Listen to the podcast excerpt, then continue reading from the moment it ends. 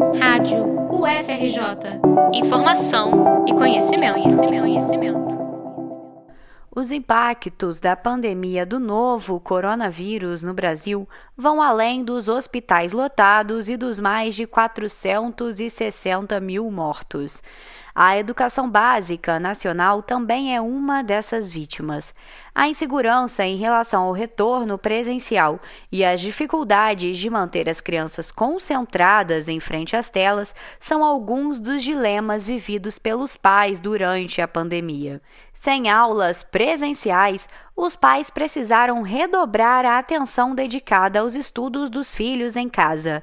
No Rio de Janeiro, apesar de o governo estadual e a prefeitura terem liberado o retorno presencial para a educação infantil, muitos pais ainda não se sentem seguros para enviar seus filhos à escola. Jaqueline Petra integra esse grupo. A mãe do Léo, de 6 anos, ainda não se sente confortável com o retorno às aulas presenciais e vive os dilemas do ensino remoto para o filho que está em idade de alfabetização. O meu principal motivo para o Leonardo não ter voltado às aulas foi o controle escolar, o uso de máscara e o distanciamento social. O controle escolar, pelo fato de já terem muitas crianças indo para a escola, e eu fiquei receosa com isso o uso de máscara, porque a máscara tem que ser trocada, não pode pôr a mão na máscara. A máscara você não pode retirar. Então eu fiquei com dúvidas se isso ia ser bem controlado. E o distanciamento social, porque para gente que é adulto já é complicado manter esse distanciamento. Imagine para criança que gosta de tocar, que gosta de ver, que gosta de estar perto dos colegas. O rodízio escolar e a realização de atividades ao ar livre são oferecidas como soluções para o retorno presencial das aulas.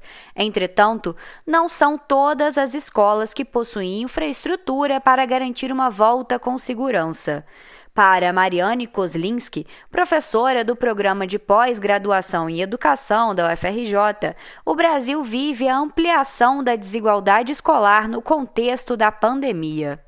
Então, a gente tem é, no Brasil sistemas é, de avaliação que permitem a gente monitorar o que está acontecendo em termos de desigualdades no Brasil. Então, a gente já sabia antes da pandemia, por exemplo, no, no, nos anos iniciais do ensino fundamental, que as crianças estavam aprendendo mais do que há 10 anos atrás. Tá? A gente estava numa subida aqui, devagar, mais devagar do que a gente gostaria, tá? mas que as crianças estavam terminando o quinto ano do ensino fundamental sabendo mais do que há 10 anos atrás, por exemplo. Tá? Mais que as crianças de nível socioeconômico mais alto, esse crescimento estava sendo mais acelerado do que quem tem nível socioeconômico mais baixo. Daí eu estou trabalhando aqui com famílias que têm mais baixa renda e pais com menor escolarização. Então, as distâncias, a tendência que a gente estava eh, observando com esses dados do, do, do sistema de avaliação é, educacional é de aumento das desigualdades. O que, que acontece com a pandemia? É, de um lado, a gente vai ter é, famílias que têm mais recursos e que estão nas escolas privadas e que ofereceram mais rapidamente o ensino remoto. Tá? Além disso, eu tenho famílias que muitas vezes têm mais condições de suprir a escola de outras formas. Tá? É, e de outro lado, eu tenho a, as crianças também de nível socioeconômico mais baixo, que ficaram mais tempo fora da escola. Então, vamos pensar aqui no, no município do Rio de Janeiro, né? As escolas privadas começaram a abrir no, no final do ano passado. As privadas, as públicas não. As dificuldades para manter o ensino remoto são ainda maiores na educação infantil. A dependência dos pais para realizar as atividades escolares aparece como impeditivo na manutenção do ensino. Até mesmo os responsáveis que têm maior grau de escolaridade relatam dificuldades, como conta Jaqueline. A rotina de estudo foi bem complicada no início. Eu percebi que, mesmo sendo graduanda da escola de comunicação, eu não conseguia dar aula para ele. É, então eu decidi pagar uma pessoa para dar aula individual. E ele tem ido muito bem. Mas as dificuldades do Brasil não permitem que todas as crianças tenham acesso a reforço escolar.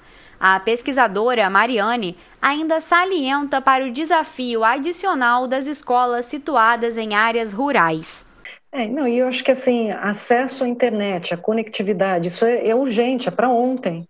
Então, a, a, a, gente, na rede pública que a gente está trabalhando, tem uma área extensa rural.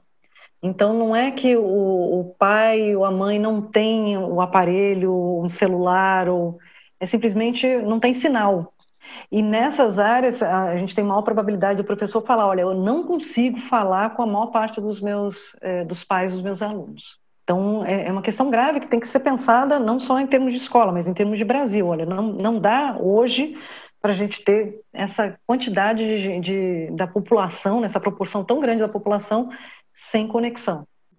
De acordo com o censo escolar de 2020, menos de 60% das escolas brasileiras têm acesso à internet. O índice cai abruptamente quando se analisa apenas a educação municipal, responsável pelas creches e pré-escolas. Só uma em cada quatro instituições de ensino oferecem aos alunos a chance de acessar a rede mundial de computadores. Reportagem de Rafaela Balieiro para a Rádio FRJ.